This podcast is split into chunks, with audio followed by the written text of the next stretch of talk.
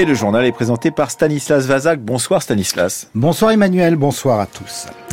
Après Emmanuel Macron, Gabriel Attal veut réarmer la France en relançant son économie. Le Premier ministre a tenu aujourd'hui son discours de politique générale, discours très offensif où la valeur travail a tenu une place centrale.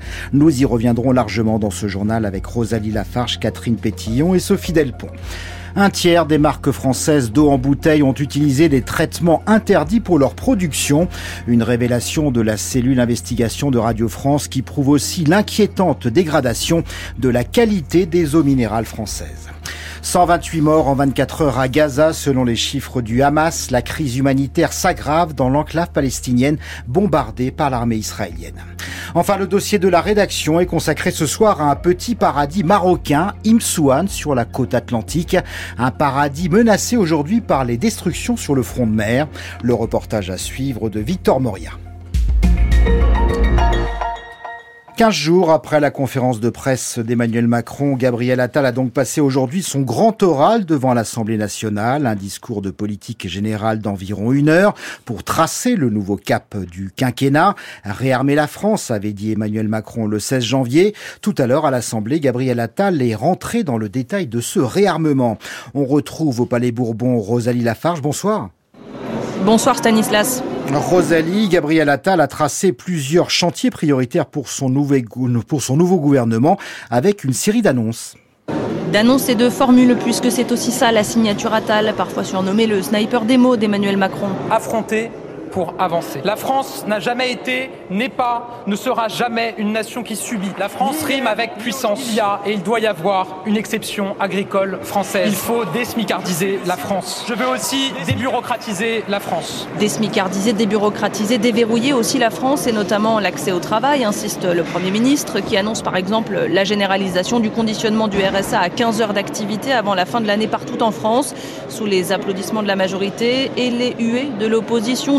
Tout au long du discours. Juste un peu de silence, il y a un brouhaha continu. Je pense, Madame la Présidente, qu'ils ont compris que je ne m'arrêterai pas malgré leur hurlement et donc je peux continuer sans aucune difficulté. Continuer à dérouler le programme en grande partie déjà annoncé par le Président en adoptant souvent le même ton martial pour donner de nouveaux grands principes dans la santé. Quand on a rendez-vous chez le médecin et qu'on ne vient pas sans prévenir, on paye. Ou à l'école avec la création de travaux d'intérêt éducatif pour les moins de 16 ans. Dès le plus jeune âge, il faut en revenir à un principe clair tu casses, tu répares, tu salis, tu nettoies, tu défies l'autorité, on t'apprend à la respecter. Des précisions sur la fin de vie, un futur plan de réduction de la pollution plastique, un projet de loi sur Mayotte, la revalorisation des infirmières scolaires et la promesse également d'être au rendez-vous pour les agriculteurs, tout en prévenant. J'assume de dire que tout ne sera pas réglé en quelques semaines. J'assume de dire que les chantiers sont complexes et que pour certains, il faudra y travailler encore. Gabriel Attal l'assure, il dit les choses, la vérité, même quand elle fait mal. C'est ça la marque Attal imprimée tout au long d'un discours de fermeté, d'autorité, inscrit dans la logique lancée par le président, celle du réarmement. Rosalie Lafarge depuis l'Assemblée nationale. Le travail a donc occupé une place centrale dans le discours de Gabriel Attal avec cette petite phrase Personne ne demande un droit à la paresse dans ce pays. Catherine Pétillon, bonsoir. Bonsoir. Le Premier ministre a défendu un principe pour défendre les réformes à venir. Le travail doit payer. Oui, payer mieux partout et pour tous. Et sur ce sujet, comme sur d'autres, en fait, Gabriel Attal a voulu viser les classes moyennes avec un nouveau slogan, Desmicardiser la France. Il s'inscrit en fait dans la lignée des travaux lancés par Elisabeth Borne sur les rémunérations. L'idée, c'est que les exonérations de cotisations sociales accordées aux employeurs pour les salaires autour du SMIC n'incitent pas à augmenter les niveaux de rémunération. Le Premier ministre souhaite donc réformer dans le budget 2025 ce système d'aide. Il a aussi promis, je cite, une action résolue concernant les branches professionnelles dont les grilles de salaire sont en partie en dessous du SMIC sans plus de précision. Elisabeth Borne encore avait fait des annonces semblables mais sans jamais contraindre les branches à relever les Catherine Gabriel Attal a aussi annoncé des mesures qui vont concerner ceux qui n'ont pas d'emploi. Oui, Rosalie Lafarge l'évoquait, il y a cette généralisation des 15 heures d'activité hebdomadaire pour bénéficier du RSA, ce sera d'ici 2025. Euh, Et puis cette nouvelle restriction importante, la suppression de l'allocation spécifique de solidarité, l'ASS. Ces bénéficiaires actuels basculeront directement vers le RSA. Alors cette ASS, c'est ce que touchent les chômeurs en fin de droit. C'est 18,7 euros par jour. Mais elle permet de valider des trimestres de retraite, a expliqué Gabriel Attal, alors que le gouvernement considère que la retraite doit être le fruit du travail, reprenant ensuite le thème de ce qu'il appelle, comme ses prédécesseurs, le combat contre les trappes à inactivité. Alors rappelons deux choses. D'abord qu'il y a plein de situations où on ne travaille pas et où on valide des trimestres pour sa retraite, si on est malade ou en congé maternité par exemple. Rappelons aussi que de nombreux scientifiques contestent le lien entre réduction des, des allocations et incitation à l'emploi et pointent plutôt les effets sur la qualité des emplois. Ce que vise ici le gouvernement, ce sont plus particulièrement les seniors. Il espère améliorer leur taux d'emploi. Enfin, si la trajectoire financière de l'assurance chômage devait euh, évoluer, le Premier ministre ne s'interdit pas de demander aux partenaires sociaux de renégocier. Catherine Pétillon, merci. Venons-en maintenant aux réactions politiques. En fait, la gauche n'a même pas attendu le discours de Gabriel Attal pour déposer une motion de censure. Les partenaires de Feu la NUPES espèrent faire tomber le gouvernement lors du vote de cette motion jeudi. Et le discours du Premier ministre n'a en rien entamé leur détermination. Le reportage à l'Assemblée de Sophie Delpont. Les députés d'opposition de gauche dénoncent un discours qualifié de profondément réactionnaire, selon les mots du député La France Insoumise, Alexis Corbière. Celui qui l'a le mieux décrit, c'est euh, l'orateur qui a suivi, qui fait partie de son équipe qui soutient le gouvernement, M. Mattei Modem, qui a dit Vous me faites penser, Monsieur le Premier ministre, à Giscard d'Estaing. Je crois qu'on ne peut pas mieux dire. C'était le retour aux années 70. Fabien Roussel, député et secrétaire national du Parti communiste, propose une autre comparaison à l'issue du discours de politique générale du Premier ministre. J'ai plus entendu aujourd'hui Gabriel Thatcher qu'un ministre euh, de 35 ans et qui va porter du souffle à la France. Comme quoi on peut être né en 89 et prononcer un discours qui sent la naphtaline et parler comme Margaret Thatcher. S'attaquer aux logements sociaux, s'attaquer à ceux qui euh, bénéficient de l'allocation spécifique de solidarité, s'attaquer donc euh, à ceux qui sont déjà dans la précarité, soumettre les agents de notre fonction publique au mérite il va demander quoi aux infirmières, aux policiers, aux enseignants pour être méritants? C'est un discours qui est très très très libéral, puis euh, maintien des hausses des factures d'électricité, de, franchise médicale. Les Français, quand ils vont voir la douloureuse arriver d'ici quelques mois, ils vont déchanter. Chez les députés écologistes, Julien Bayou fustige l'absence d'ambition et de mesures en faveur de la transition écologique. On nous a éventé la planification, il n'y a rien. Que fait-on? On nous a dit 100 milliards sur le ferroviaire, évidemment. Enfin, 100 milliards pour le ferroviaire d'ici 2050, il faut commencer à en dépenser quelques-uns euh, demain et après-demain. Tout le monde le comprend, ça n'est pas là. La motion de censure qu'ils ont déposée sera débattue jeudi. Sophie Delpont au Palais Bourbon. À droite, le patron des Républicains, Éric Ciotti, dénonce, je cite, une forme de trahison de la parole donnée sur la réforme de l'aide médicale d'État. Le Premier ministre a expliqué que cette réforme se ferait par la voie réglementaire. Il y avait un engagement de porter un texte législatif pour l'AME, a déploré Éric Ciotti. Du côté du Rassemblement national, Jordan Bardella reproche à Gabriel Attal de mener une stratégie de décroissance agricole en pleine révolte des agriculteurs les macronistes veulent la mort de notre agriculture, conclut le président du RN sur le réseau XX Twitter. Effectivement, Gabriel Attal n'est pas rentré tout à l'heure dans le détail des nouvelles mesures promises aux agriculteurs alors que plusieurs milliers d'entre eux tentent de bloquer les autoroutes autour de Paris. Quentin Le Guillou est secrétaire général adjoint des jeunes agriculteurs. Il regrette qu'il n'y ait pas eu dans ce discours des grandes mesures annoncées sur l'aspect environnemental et notamment sur les normes Il a appelé lors de son discours euh, à de l'environnement, mais à arrêter l'environnement punitif. Maintenant, du punitif, aujourd'hui, on en a. Donc, on lui demande soit une, suppression, une révision. Aujourd'hui, je vais vous prendre l'exemple sur l'éco-phyto. On nous demande une réduction de 50% des usages de produits euh, phytopharmaceutiques. Ok, on peut l'entendre, pas de problème, travaillons, mettons-nous autour de la table. Mais derrière, on nous dit ça sera d'ici 2030. Le temps que le décret, que la loi soit tout voté et mis en application, va commencer à partir de 2025. Ce qui veut dire qu'en 5 ans, il va falloir qu'on réduise de 50% avec un budget de 250 millions qui a été réaffirmé là encore aujourd'hui, alors que les firmes de produits chimiques Bayer, BASF culminent à peu près un milliard de recherche annuelle, comment vous voulez qu'on aille sur de la recherche alternative sur le renouvellement des produits phyto? Avec 250 millions, en 5 ans, ça ne va pas fonctionner. On le sait déjà, ça ne peut pas fonctionner. Donc si le gouvernement n'est pas capable de nous donner ces rallonges-là ou de repousser un petit peu l'éco-phyto, nous pour l'instant euh, ça gêne et c'est pour ça qu'on a encore énormément d'agriculteurs aujourd'hui euh, sur les blocages. Quentin Le Guillou des jeunes agriculteurs, il répondait à Hakim Kasmi. C'est depuis la Suède qu'Emmanuel Macron a suivi le discours de politique générale de son premier ministre et même à l'étranger, le chef de l'État n'a pas pu s'empêcher de commenter le mouvement des agriculteurs en France et en Europe.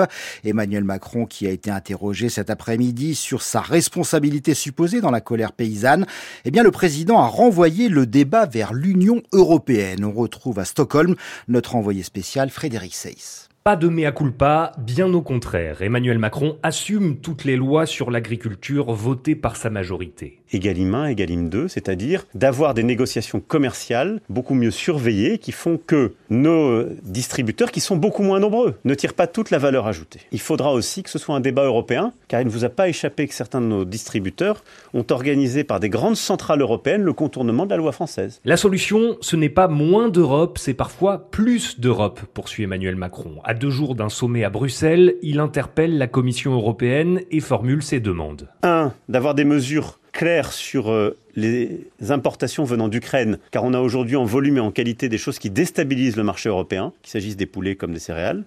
Deux, d'avoir aussi des souplesses sur certaines règles qu'il y a dans cette PAC, qui sont un casse-tête pour beaucoup euh, de nos agriculteurs. Le chef de l'État s'en prend aussi au traité Mercosur, cet accord de libre-échange entre l'Europe et l'Amérique du Sud, négocié en ce moment inacceptable en l'état, estime Emmanuel Macron, manière de faire porter la responsabilité de la sortie de crise sur les 27 pays européens. Frédéric Seyss depuis Stockholm. Nous vous en parlons depuis ce matin. La cellule investigation de Radio France a révélé un véritable scandale sanitaire. Selon une enquête en partenariat avec le journal Le Monde, environ 30% des marques d'eau en bouteille auraient eu recours à des traitements interdits pour purifier leur production. Sont notamment concernés Nestlé, qui détient les marques Perrier, Contrex ou Vitel, et le groupe Alma, propriétaire des eaux cristallines et Saint-Yor. Nestlé a reconnu hier avoir utilisé des ultraviolets et des filtres à charbon actifs pour ses marques. Jeanne Serrin, bonsoir. Bonsoir Stanislas. L'affaire révèle aussi l'inquiétante dégradation de certaines eaux minérales françaises puisque les producteurs sont obligés de les traiter. Oui, obligés de les traiter en raison d'une contamination par des bactéries. Or, théoriquement, l'eau minérale, comme elle est prélevée dans des nappes profonde peut se prévaloir d'une forme de pureté et ne nécessite donc pas autant de traitement que pour celle du robinet. Marie-Lise Massé est directrice du Centre d'information sur l'eau on s'aperçoit que même des nappes profondes peuvent être euh, impactées par la pollution. Les eaux en bouteille ont quasiment les, mêmes soucis, les mêmes enjeux que les, les producteurs euh, d'eau potable. Pollution aux bactéries, mais aussi pollution aux pesticides. De quoi s'interroger sur l'état de nos nappes phréatiques. Selon un rapport de la Cour des comptes de l'été dernier, 10% des nappes se trouvent aujourd'hui dans un état chimique médiocre à cause de pesticides agricoles principalement, des fongicides et herbicides vieux de plusieurs dizaines d'années qui se frayent un chemin vers les nappes profondes. De quoi faire dire à certains scientifiques qu'on est face ici à une bombe à retardement. Alors face à ce défi sanitaire, environnementale et sécuritaire pour Philippe Beaulieu, responsable du département qualité santé du Centre d'information sur l'eau. Il est impératif que tous les acteurs agissent de manière transparente, ce que n'a pas fait Nestlé selon lui. C'est vrai qu'eux, ils ont fait ça dans leur coin, ils n'ont pas prévenu les autorités sanitaires, ils jurent leur bonne foi en disant qu'ils ont fait ça pour préserver la santé du consommateur, sauf que c'est pas la règle du jeu, quoi. C'est pas la règle du jeu à la base. Dans le rapport de l'inspection générale des affaires sociales qu'a consulté la cellule d'investigation de Radio France, Nestlé annonce un plan de retour à la normale, mais l'administration prévient d'ores et déjà pas sûr que la dégradation de la qualité de la ressource en eau puisse être arrêtée. Jeanne Serrin, merci. L'enquête de Marie Dupin de la cellule d'investigation de Radio France est à retrouver sur le site radiofrance.fr. Au moins 128 personnes ont été tuées dans la bande de Gaza au cours des dernières 24 heures, affirme le Hamas, la milice islamiste qui avance le chiffre de 26 751 morts depuis le début de la riposte israélienne après les massacres du 7 octobre. Israël qui maintient la pression militaire sur l'enclave palestinienne en multipliant les bombardements et la crise humanitaire s'amplifie de jour en jour, Thibault Lefebvre. Il y a deux mois, Nadji, son épouse et ses huit enfants ont quitté leur maison de Choujaya, c'est à l'est de la ville de Gaza. On pensait que la guerre ne dépasserait pas dix jours, et ça fait quatre mois que ça dure. Et depuis, toute la famille vit sous des tentes à Rafah, au sud de l'enclave. Les prix des denrées de base ont explosé, et les 1800 shekels, environ 450 euros mensuels que lui verse l'autorité palestinienne, ne suffisent plus. Depuis quatre mois, mes enfants n'ont pas mangé de poulet ou de viande à cause des prix. Et puis, ça dépend de ce que j'ai en poche, mais j'arrive quand même à acheter quelques légumes tous les deux ou trois jours. À quelques tonnes de Nedji, Osama est arrivé à Rafah à peu près à la même période. Lui est mécanicien. Il a laissé son atelier dans la ville de Gaza et n'a plus un sou pour acheter le minimum vital. Depuis que je suis parti, on n'arrête pas de nous parler de l'aide internationale, mais je n'ai pratiquement rien reçu si ce n'est de la nourriture en conserve, des pois chiches, des haricots. Je mange ce genre de choses. Ils ont promis de nous aider encore, mais ce n'est pas assez. Les déplacés de Rafah manquent aussi d'habits, de matelas et de couvertures. Il pleut régulièrement sur la bande de Gaza et les températures nocturnes descendent sous les 5 degrés.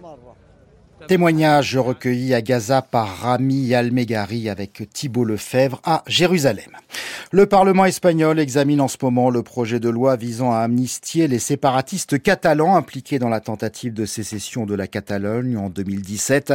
Il s'agit là d'une promesse de campagne du Premier ministre socialiste Pedro Sanchez pour s'assurer le soutien des partis indépendantistes. Mais cette loi d'amnistie divise l'Espagne. Le texte est contesté par des magistrats qui veulent empêcher le retour du leader catalan Carles Puigdemont, aujourd'hui exilé en Belgique. Les indépendantistes catalans, eux, veulent de nouvelles garanties. Henri de nous appelle de Barcelone. Oui, pour eux, la rédaction du texte ne protège pas suffisamment les bénéficiaires de cette amnistie, soit près de 300 indépendantistes, dont l'ancien président catalan Carles Puigdemont en Belgique depuis sept ans. Ces derniers jours, la justice cherche en effet à dynamiter cette loi en poursuivant l'indépendantiste pour des délits qui ne sont pas couverts par l'amnistie. Un délit de terrorisme. Tout d'abord, un juge veut lui imputer la mort accidentelle d'un touriste français à l'aéroport de Barcelone en marge d'une manifestation. Et puis un délit de haute trahison exclu également de cette amnistie. Là, c'est à cause des liens présumés entre Puigdemont et la Russie. Moscou aurait cherché à soutenir l'indépendance de la Catalogne, comme l'a révélé le journaliste Antonio Baquero. La Russie aurait même proposé en 2017 d'envoyer 10 000 soldats et de financer le futur État. L'intention de la Russie, c'était pousser le Carles Puigdemont à aller en avant et à casser avec l'Espagne. Après, euh, si les soldats étaient vrais, si l'argent c'était vrai, on va jamais savoir.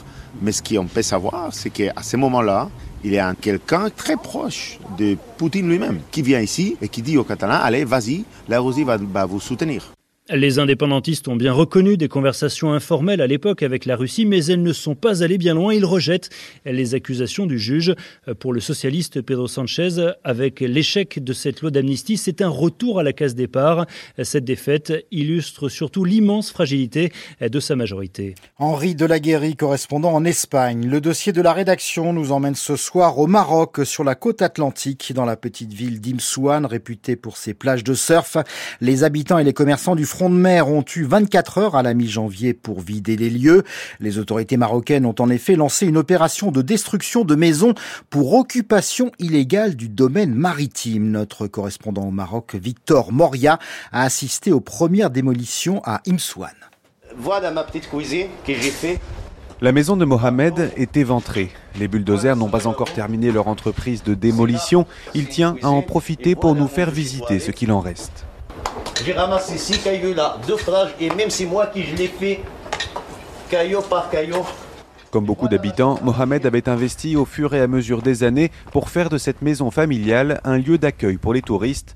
En quelques jours, c'est toute une vie de travail qui s'effondre. Entre une nuit et matin, ils nous demandent de nous sortir de notre maison. Ils ont nous jeté dehors comme ça. Alors on va faire quoi? Les gouvernements, ils ont rentré à Imsouane pour nous sortir. On va partir où? Tous les habitants d'Imsouane l'affirment, cette décision a été brutale et soudaine. Alors, aussi vite que possible, et une fois la maison vidée, elle est méticuleusement désossée par les propriétaires eux-mêmes. C'est ce qu'il se passe pour le restaurant de Samir sur le front de mer. J'ai vu la, la, façon comme ils arrivent, de manière un peu euh, sauvage, avec le bulldozer à le détruire. Moi, je ne veux pas prendre de risque. Les gens préfèrent récupérer le bois, récupérer les, les dernières choses qui restent, tu vois. Pour justifier les expulsions, les autorités invoquent le domaine maritime. D'après les témoignages, ces maisons seraient construites sur des terrains publics et ne peuvent donc appartenir à personne si ce n'est à l'État. Mais ici, les habitants estiment qu'ils étaient là avant même l'existence de ces lois, d'autant que les maisons ont été alimentées en eau et en électricité par les autorités locales, ce que beaucoup ont pris comme un signe favorable à leur présence. Aujourd'hui, Abdelrahim, un pêcheur devenu restaurateur, ne peut que constater son impuissance. Il n'y a personne qui peut nous défendre. Et tu peux rien dire. Si tu dis quelque chose, il y a la loi. C'est au-dessus de tout le monde. Il t'embarque. Pourquoi maintenant? Pourquoi si vite? Quel avenir pour Imsouane et ses habitants délogés? Contactés, les autorités ont refusé de répondre à nos questions. Le reportage au Maroc de Victor Moria. Un mot du temps demain qui restera anticyclonique et trop doux pour la saison. Les nuages sans pluie seront nombreux sur la plupart des régions, mais le soleil devrait s'imposer au sud. Demain matin, il fera entre 2 et 8 degrés en général. L'après-midi, les températures iront de 8 à 18 degrés du nord au sud. C'est la fin de ce journal préparé ce soir avec Jean-François Braun à la technique Ruben Carmazine.